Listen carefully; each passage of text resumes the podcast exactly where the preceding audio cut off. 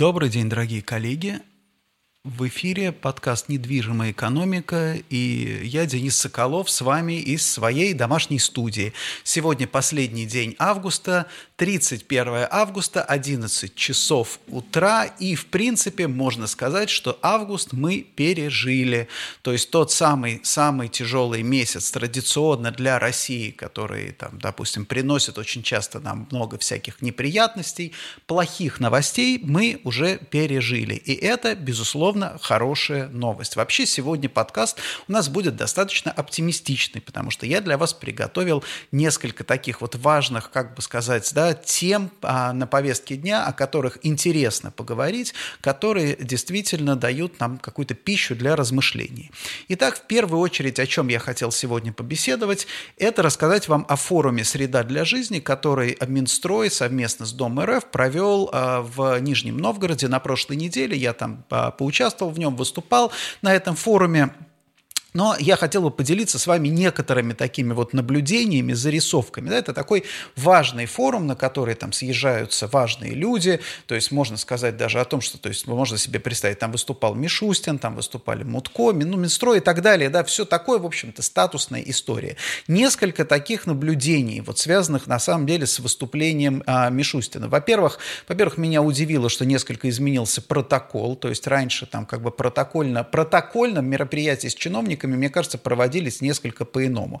В этот раз протокол поменялся, э, но самое главное другое. Самое главное, что в речи Мишустина фактически не было ни одной цифры.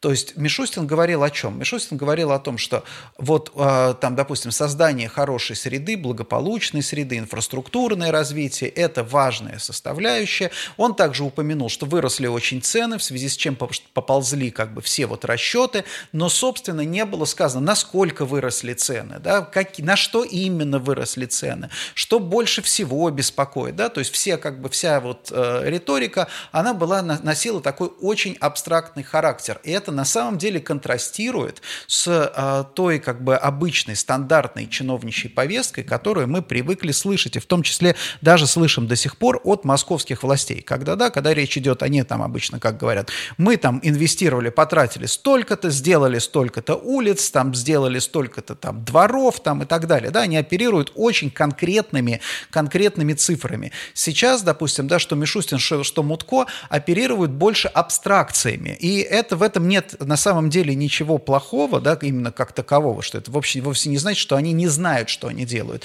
Вот эта смена риторики, она важна именно в том смысле, а, в котором я уже много раз говорил, что наша российская как бы жизнь, она переходит в такую вот составляющую проектной экономики. То есть проектная проектной экономики не когда у тебя там, допустим, есть бизнес-модель, когда ты там зарабатываешь, а проект, он, проект имеет некую цель. Вот, например, там цель инфраструктурного развития – это создание благополучной среды для населения, да, чтобы население чувствовало себя комфортно. Замечательно, да, замечательно. Соответственно, тогда вопрос как бы финансирования, вопрос прибыльности, рентабельности, там, создание даже рабочих мест, он уходит на второй план, да, потому что здесь другая высшая цель стоит, выше высшие задачи перед, э, допустим, да, перед чиновниками. Вот, и это на самом деле важно. Что еще интересно, да, интересно то, что, допустим, в этом форуме показывали, там, там допустим, была небольшая презентация, города, малые города, которые выиграли конкурс Минстроя на проекты благоустройства территорий. И что здесь интересно? То есть, с одной стороны, есть, например, там области, которые а, очень, да, то есть в которых несколько малых городов получили финансирование Минстроя на благоустройство территории. Это там, допустим, Иркутская область, и Псковская область, и Тверская область, да, а с другой стороны, оказывается, что у нас есть в России фактически, да, медвежьи углы, где никаких, в общем-то, ни одного города не получило вот эти вот э, деньги, да, ни одного города, ни один город не занимается благоустройством, да, это в том числе, например, там, там та же самая, там, какой-нибудь Пермский край, например, удивительно, да, Новосибирская область, то есть те, допустим, регионы, которые мы привыкли, Тюменская, да, регионы, которые мы привыкли воспринимать как развитые, развитые, на самом деле они отстают. Что здесь тоже важно? Здесь важно то, что у регионов сейчас есть возможность, то есть поскольку как, как бы, да, наше бюджетное планирование таково, что регионы отдают все деньги, там, допустим, федеральный центр, а потом получают эти деньги в виде там каких-то там субвенций, еще чего-то.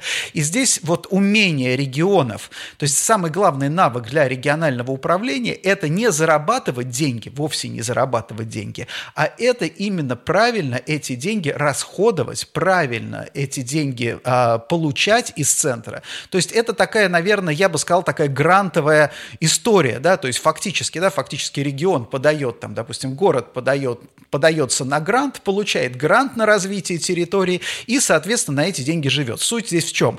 Тот, кто получает гранты, получает деньги на развитие, имеет возможность получать эти деньги. Тот, кто не подается на вот такие гранты, тот, собственно, и остается при своих, да, жители, соответственно, только платят вот так, и получается, да, регионы-доноры, да, то есть жители платят налоги, бизнес платит тоже налоги, все платят налоги, а, допустим, деньги из э, федерального центра получают другие регионы.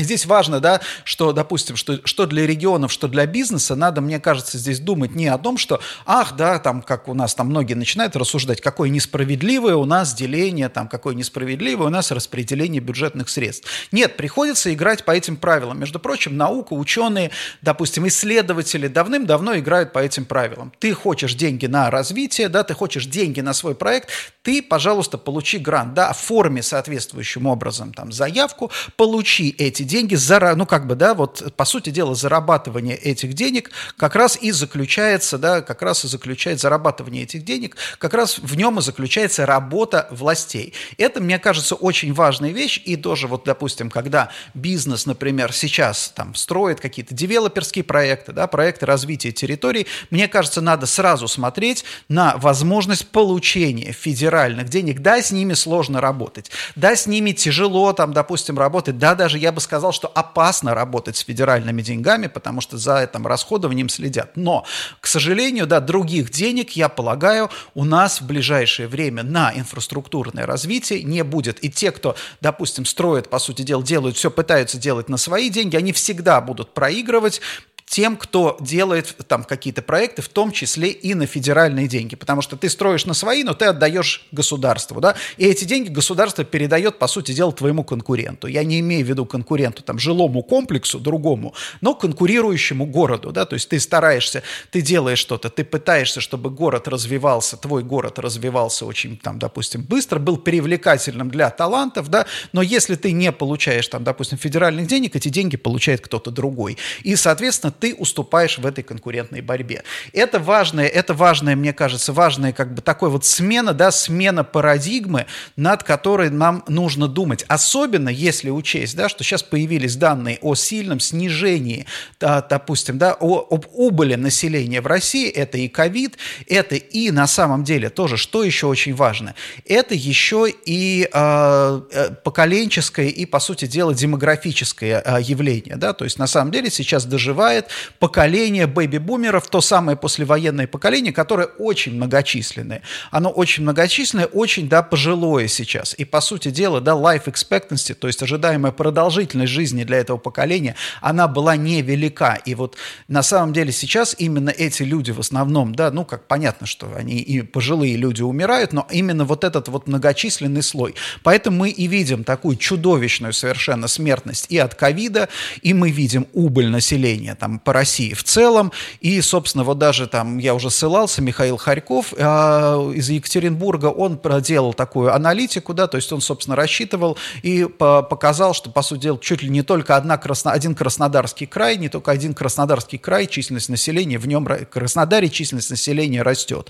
Да, все остальные регионы, в том числе, кстати, в Москве, население сокращается. Помножим здесь, да, помножим здесь на миграцию, и на самом деле миграция, опять же, по мере мере того, как, по, су по сути дела, Россия беднеет, да, миграция, трудовая миграция становится менее привлекательной. То есть этот рынок, российский рынок становится менее привлекательным для мигрантов. Это тоже добавляет свои там 5 копеек или там 10 копеек или 15 копеек в эту убыль населения. То есть, по сути дела, убыль населения, в ней действительно надо понимать, что в ней ничего нет страшного в том смысле, что да, э, идет просто ну, обычный демографический процесс, как результат, опять опять же, этой убыли населения немножко, да, немножко сменится баланс молодого и пожилого населения, но, тем не менее, да, тем не менее, нам надо понимать, что с точки зрения там развития городов, да, вот а, если ты хочешь, допустим, если ты хочешь, чтобы твой город развивался, если ты хочешь, чтобы твоя территория развивалась, конкуренция обостряется, уже нет такого навеса урбанизации, да, то есть нету такого количества людей, которые готовы ехать куда угодно, там, допустим, да, из своих, там, допустим, малых городов или из каких-то там депрессивных регионов, такого уже нет, поэтому если ты хочешь увеличивать население, тебе придется его так или иначе отнимать, отнимать или пытаться переманивать из других мест, в которых тоже там все достаточно неплохо. Что еще обратило а, внимание мое, это то, что на форуме, когда мы говорили, когда шла речь про среду для жизни, то есть фактически один я говорил о создании рабочих мест, о рабочих местах, потому что там речь шла очень много, допустим, о ревитализации набережных, да, о, о ревитализации там каких-то промышленных территорий. Но мы ведь с вами знаем, что самые хорошие там международные проекты в мире, связанные там с ревитализацией набережных, они обязательно включают в себя и в том числе и офисный компонент. Офисный компонент – это постиндустриальные рабочие места, это мощный якорь, да, у тебя просто территория для прогулок, да, то есть когда мы говорим про, про территории для прогулок, там в том числе и набережные, прогулочные, это на самом деле там начало 20 века по большому счету, да, это старая, это очень архаичная история, современные люди, современные люди все время работают, да, постоянно идет какой-то процесс, постоянно им нужно, да, им, им, им нужны именно не, не просто рабочие места, а возможность, да, возможность работать из любой точки. То есть мы с вами, например, да, мы гуляем с вами по парку, но параллельно с этим мы ведем, мы решаем какие-то вопросы, ведем свои там дела, бизнес, а, думаем над какими-то проблемами, делаем заметки и так далее, да, то есть современный человек живет вот таким образом, поэтому нельзя разграничить, вот здесь ты гуляешь, да, вот здесь ты работаешь. К сожалению, наши чиновники, ну, видимо, у них свое своеобразное представление о работе, вот, они это дело упускают. Но вот, собственно, опять же, для бизнеса в том числе, мне кажется, это возможность напоминать, собственно, чиновникам и восполнять вот эту нишу, в том числе с точки зрения там девелопмента, да, девелопмента офисных, административных зданий, потому что последнее время, конечно, там идет речь, там многие говорят ковид, там а, вся вот эта вот история, что удаленная работа, я уже говорил в прошлый раз, если вы помните, я рассказывал о том, как банкиры обратно в, в, собирают людей в офисы, я думаю, что так или иначе, в, ну, не то, что так или иначе, да, то есть так или люди, люди будут продолжать работать из мест коллективного труда, это очень большое завоевание,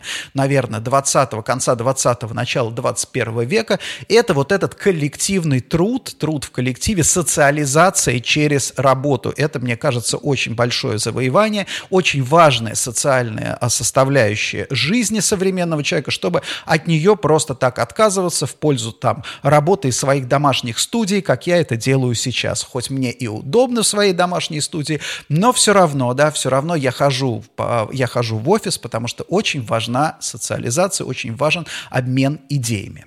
Итак, что еще интересно, а, что, на что еще я обратил внимание в ходе этого форума, это, опять же, на а, разговор, шел разговор о KPI. KPI – это такая штука, которая Key Performance Indicator, да, это индикаторы, как, как оценить твою работу. Оценить работу можно по индикатору твоей производительности, да, мы очень многие ненавидят эти, это, это понятие, я тоже на самом деле недолюбливаю, потому что, опять же, как любая какая-то сложная материя, нужно уметь, а, уметь ее ее интерпретировать правильно. А, к сожалению, современный там, что бизнес, да, современ, современный человек очень склонен упрощать. Соответственно, а, вот эти вот KPI, они создают иллюзию простоты там, где как раз она совершенно недопустима. Так вот, но а, возвращаясь к государственным KPI, да, например, а, там что Мишустин, что Мутко говорили о том, что главный KPI – это, по сути дела, мнение людей. Вот мы сделали для вас набережную, и теперь человек должен сказать, сказать, там, допустим, да, какая это хорошая, замечательная набережная. То есть тогда как бы проект закрыт. То есть показатель качества набережной это вовсе по их как бы, по их соображениям сейчас, это важно, по их соображениям. Это не мнение там какого-то экспертного сообщества, не заключение там, а это именно мнение людей. Мы понимаем прекрасно, да, мы понимаем прекрасно, что сейчас, допустим, мнение людей, в общем-то, спрашивать относительно не то, что даже бесполезно, нету инструментария для того, чтобы качественно снять там действительно мнение людей. И вопрос, например, да, когда мы говорим про благоустройство, проведение там, допустим, социологического опроса по поводу того, нравится ли вам это благоустройство или нет, это на самом деле не очень благодарная история, потому что что значит нравится? Ты делаешь, в принципе, когда ты делаешь проект, ты делаешь проект с расчетом там на 20-30 лет. Он должен прожить эти 30 лет. Да, он в моменте создает, чем более сложный проект, тем более он в моменте создает какие-то, могут создать неудобства. Опять же, человек консервативный. Например, да, вот, кстати, к вопросу, а, для москвичей это достаточно должна быть знакомая тема. Там Красный Октябрь, Стрелка, да, вот сейчас там новый памятник Урса Фишера, да. А все там обсуждают, какой ужас, изуродовали облик Москвы, да, но вспомните, традиционные, мы все, уже люди забыли, что не было Красного Октября в Москве, никогда не было, это была производственная территория, она была закрыта, да, Красному Октябрю, извините меня, лет 15, не больше, это полный, ну, не, я не скажу, что новодел, но не для любого, там, допустим, москвича, для человека, который там родился в этом городе, жил, был 50 лет назад, не было этой территории. Это было за, за забором, там только ты ходил где-то вот мимо, мог что-то там заглянуть и почувствовать запах, да, там запах шоколада, и все на самом деле, да, и поэтому, когда кто-то говорит теперь исторический облик, да нету этого исторического облика, и вот тот исторический облик, который сейчас создан на Красном Октябре, это абсолютно новый, да, они использовали старые здания, но они использовали старые здания не так, да, то есть не, не, смысле, не в том смысле, что неправильно. Э, старые эти здания, они строились для другого, не для того, чтобы ублажать взгляд, например, там праздно шатающихся хипстеров и посетителей клубов. Это было другое, исторически это было другое назначение. Поэтому апелляция, там, допустим, к историческому наследию в таких случаях, она, она на самом деле смешна абсолютно, да. И вот сейчас, например, если кто-то, да, кто-то вдруг начнет там за, захочет снова завод создать, да, люди скажут, конечно, мы против, да, но при этом это будет возврат к историческому наследию. То есть это сложные, на самом деле, сложные истории, но а, то, что наши чиновники говорят о важности да, а, мнения, а, там, допустим, граждан, здесь, опять же, это пересекается с историей выборов, да, потому что мы вот не, мы до конца не понимаем, ну вот, допустим, там, там пересмотр Конституции, ну зачем нужно было так стараться нагонять людей на это голосование за Конституцию, да, почему нельзя было сделать это как-то вот просто, вот так вот. Взять вот и сделать, ну, просто поменять и никого не спрашивать, по большому счету, мало. Вот. А, и, наверное, вот здесь и, и хранится вот этот ответ, да, потому что чиновникам действительно очень важно на что-то опереться. Им очень важно вот эта вот иллюзия, там, vox populi, да, глаз народа, который одобряет вот этот... Помните, как в советские времена был одобрямс, да, даже понятие было такое, одобрямс. Вот на самом деле, мне кажется, для чиновников сейчас этот одобрямс Абрямс будет все более и более важен, потому что за какие-то другие объективные критерии им очень сложно зацепиться. Поэтому, опять же, коллеги, если вы там развиваете территории, думайте, закладывайте в проекты, в проекты, да, из, ну, как бы вот это вот, ну, как бы общественное, давайте, давайте так это называть, мы будем называть это с вами по-другому. Будем называть это общественное одобрение, да, за, за, закладывайте общественное одобрение. Потому что здесь общественное одобрение, оно, с другой стороны, тоже профилирует, в принципе, вот эти а, как бы мнение людей.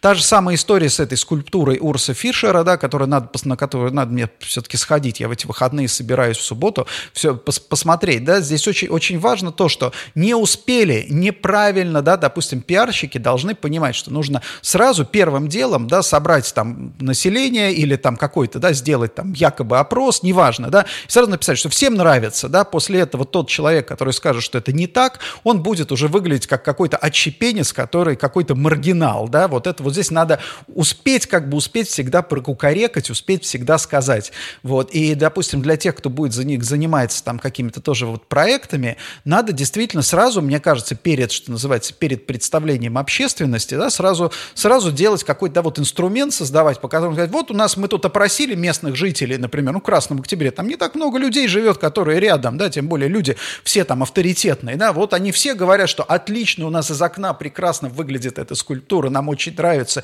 Все, ты что, против местных жителей? Ты что там, что ты, что ты из себя представляешь? Они там живут в доме на набережной, им нравится, да, серьезные люди живут в доме на набережной, а ты там какие-то, что-то там возмущаешься.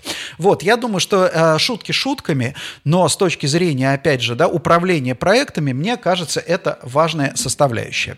И последнее, о чем я сегодня хотел поговорить с вами, это интересный кейс, я в, а, на прошлой неделе прочитал о нем а, Financial А, о Китае, образовании и жилье. Но мы все слышали о том, что китайская партия сейчас активно борется с частным образованием. Почему? Опять же, да, как всегда, самый главный вопрос. У всех есть рациональное, во всем есть рациональное зерно.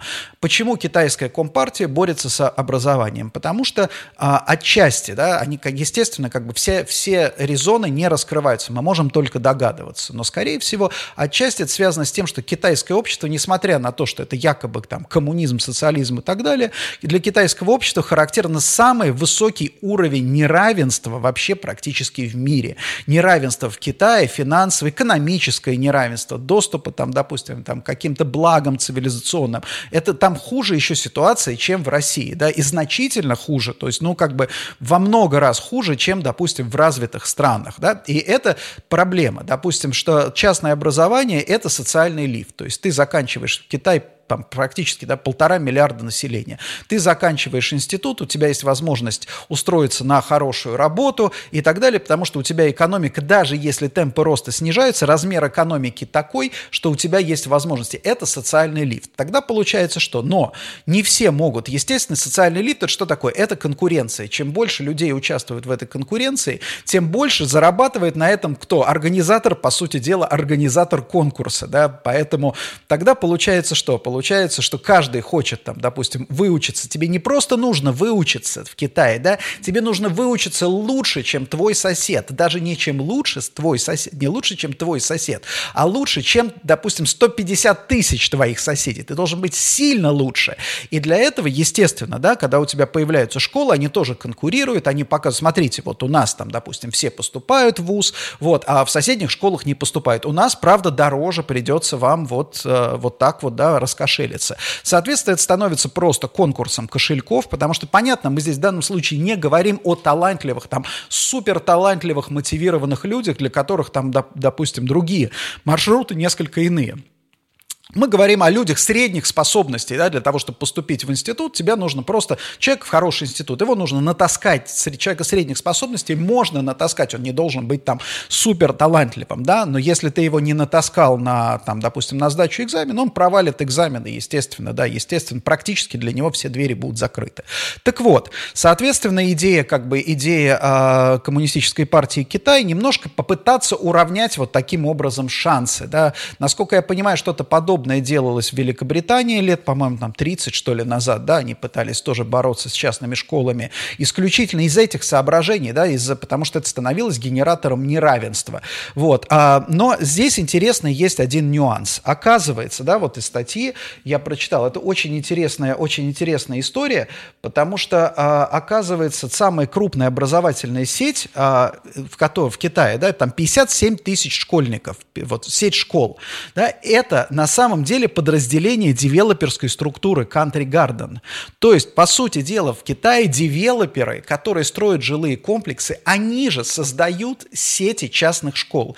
И это нужно им для чего? Не просто, чтобы зарабатывать да, на школах, а школы зарабатывают, между прочим, как вот это вот я сказал, да, крупный Bright Scholar Education это называется, если я не ошибаюсь, да, крупная вот эта сеть, она там, э, она котируется на бирже, это открытое публичное акционерное общество, да, но само по себе, но главным акционером его является девелоперская структура. То есть это некий win-win. С одной стороны, ты зарабатываешь на образовании, с другой стороны, наличие этой школы, у тебя есть, да, наличие этой школы, это такой вот фактор повышения привлекательности твоего жилого комплекса. Опять же, если у тебя масса людей, если это серьезное такое вот соображение для населения, да, а как инвестировать. По сути дела, население инвестирует в будущее. Да? Ты покупаешь квартиру, как у нас в России, да, покупка квартиры, все, любой ипотечник скажет, что я инвестирую в будущее. Я сейчас плачу деньги, но зато потом у меня будет своя квартира. Или, например, я купил квартиру для своего ребенка, там где-то, да, сейчас это строящийся жилой комплекс, когда он вырастет, у него будет своя квартира.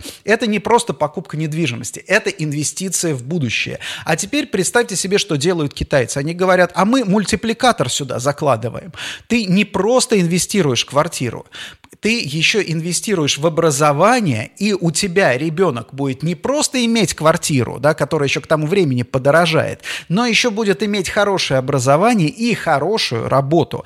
Вот это вот очень интересный, да, интересный момент. Например, там, допустим, есть уже такие примеры, а, вот, а, опять же, газета пишет, что за пять лет вот цены в тех жилых комплексах, где есть хорошие школы, за пять лет цены удвоились, при том, что средний как бы процент роста, вот пятилетний процент роста а, за пять лет цен на недвижимость, на жилье в Китае был 20%. То есть, на самом деле, в пятикратно, да, пятикратный рост показывают те жилые комплексы, в которых есть вот этот вот фактор образования. Что с этого для нас? Для нас, я думаю, что да, поскольку мы, в общем общем-то, идем в какой-то, наверное, в каком-то, э, скажем так, теперь следуем, допустим, да, восточным традициям, давайте так эти вещи называть, да, а в меньшей степени западным. Я думаю, что наши девелоперы, кстати, должны это, наверное, перенимать. Ну и, кстати, в общем-то, уже перенимают, потому что не далее, как если я не ошибаюсь, сегодня у нас Сергей Собянин открыл школу там в Коммунарке, да, тоже, насколько я понимаю, построенную девелоперской компанией А101, которая там, собственно, развивает, вот застраивает устраивает вот этот вот жилой комплекс. То есть вот, пожалуйста, уже примеры есть. Другой пример, а, да, а, Покровские холмы, но это уже совершенно это элитное, да, элитное жилье и англо-американская школа, да, это тоже такой пример есть, а, собственно, у нас в России. Я думаю, что чем дальше, соответственно, чем дальше, э, и мы уже говорим о том, что у нас образование, в образовании пробелы, соответственно, я думаю, что это, э, это создает возможности, да, для именно девелопмента именно. То есть, когда мы говорим о развитии территории, развитии регионов, это не просто там, допустим, набережные, это не просто красивые прогулочные зоны, это должны быть еще и, да, еще и рабочие места, места коллективного труда, плюс к этому, да, плюс к этому еще и школы. И здесь очень важно, да, что школы не просто не как здания, а именно как институции, потому что, да, потому что у крупных девелоперов, в принципе, есть эта возможность. То есть девелоперы в основном сейчас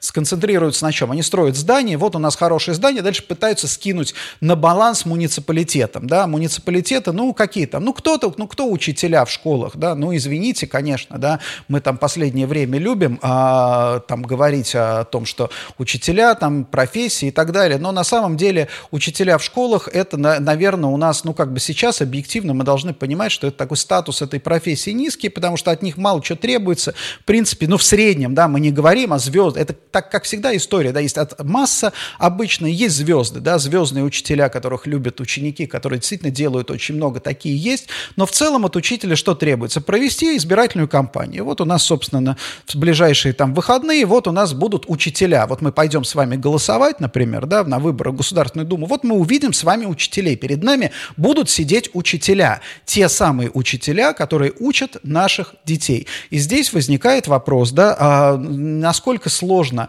и а, не пора ли действительно создавать какие-то альтернативные, да, альтернативные каналы, а, по сути дела, образования. Потому что сейчас есть там и новые программы, программы, сейчас есть возможность там удаленного, в том числе обучения, но вот этой вот там структуры методик, наверное, государственным школам не хватает. Поэтому, коллеги, я думаю, что это еще один, одна возможность для нашего российского девелоперского бизнеса и бизнеса по управлению недвижимости. Спасибо большое, коллеги, а, за ваше внимание. Напомню, это был подкаст «Недвижимая экономика». Вы можете подписаться на эти подкасты с помощью ваших агрегаторов подкастов в любом iTunes, там, BeyondPod, Google подкаст, где угодно. Забивайте «Недвижимая экономика», увидите ссылку, на, нажимайте «Подписаться» и так далее. Есть также YouTube-канал, который так и называется «Недвижимая экономика», страничка в Фейсбуке «Недвижимая экономика» и, собственно, на моей странице по хэштегу «Недвижимая экономика» вы все найдете. Но прежде чем я с вами попрощаюсь, я хочу сделать небольшой анонс. Завтра, а именно 1 сентября 2021 года в 14.00 я договорился, я буду проводить интервью, я пригласил для интервью очень интересного человека. Это журналист-международник Алексей Лоссан.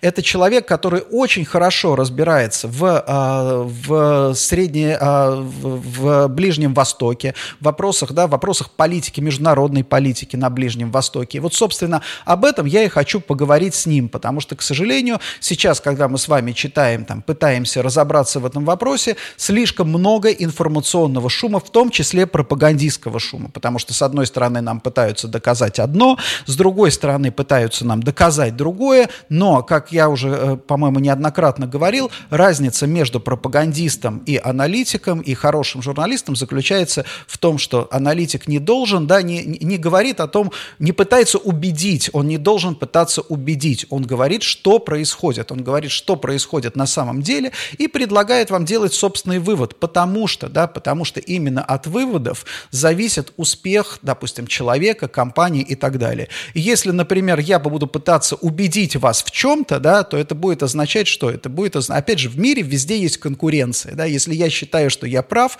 если я считаю, что, допустим, да, что вот это там, да, моя точка зрения, она будет приводить к успеху, я буду пытаться вас убедить разделить ее, я только усугублю конкуренцию, по сути дела. Поэтому нет, наша задача ну, моя, моих коллег заключается не в том, чтобы вас в чем-то убеждать, а исключительно в том, чтобы рассказать, да, есть такая там, допустим, ситуация, бывает, может быть такой взгляд, может быть такой взгляд, поделиться своим мнением. Не более того, но ни в коем случае не убеждать. Пожалуйста, я анонс сегодня сделаю в э, Фейсбуке. Подключайтесь завтра в 2 часа дня. Будет очень интересно. 1 сентября. Спасибо большое. До свидания, до новых встреч и прекрасной рабочей недели.